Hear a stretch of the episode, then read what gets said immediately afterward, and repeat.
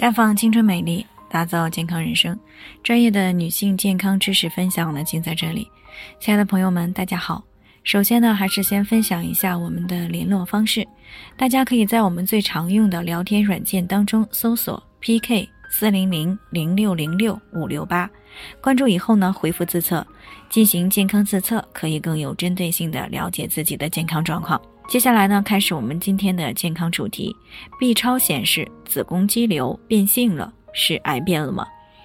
听众王女士呢，最近过来咨询，说自己今年四十七岁了。前几天体检的时候呢，发现她的子宫里面呢肌瘤发生了囊性的变化。她听说她这个年龄呢，容易出现妇科方面的癌变，所以呢就很害怕这个肌瘤是不是想癌变了，所以呢就特别的担心。那当听到我们的节目以后呢，就马上过来进行咨询。那子宫肌瘤呢，是女性生殖系统最常见的一种良性肿瘤。我们的检查报告当中出现子宫肌瘤变性，大多数情况呢是子宫肌瘤因为缺血等一些原因而发生的退行性的病变。那么只有极少数变性是恶性的改变。那临床当中呢，常见的子宫肌瘤进行退行性改变，主要有以下几种类型。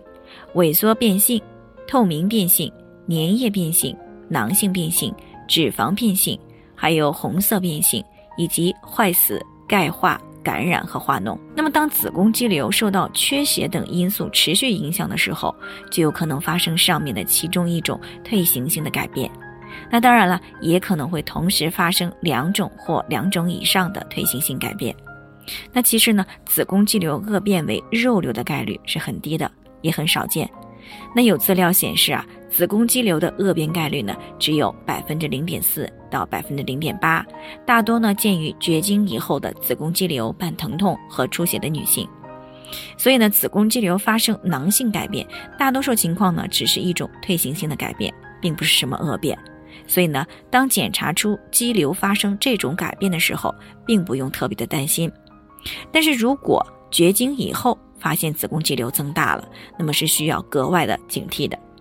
另外呢，临床当中如果检查发现有子宫肌瘤，而且肌瘤比较小，也没有什么明显的症状，也没有影响到怀孕生孩子，那么可以暂时先观察，隔三到六个月呢再做一次超声的复查，而且呢需要调理体质，平衡内分泌，来改变子宫肌瘤的生存环境，从而呢避免子宫肌瘤继续的增大。增多，那如果检查肌瘤体积比较大，或者呢引起了膀胱、直肠的压迫症状，又或者呢引起了月经量增多以及贫血的出现，或者呢影响了怀孕生孩子，那么这个时候呢，通常需要手术切除肌瘤。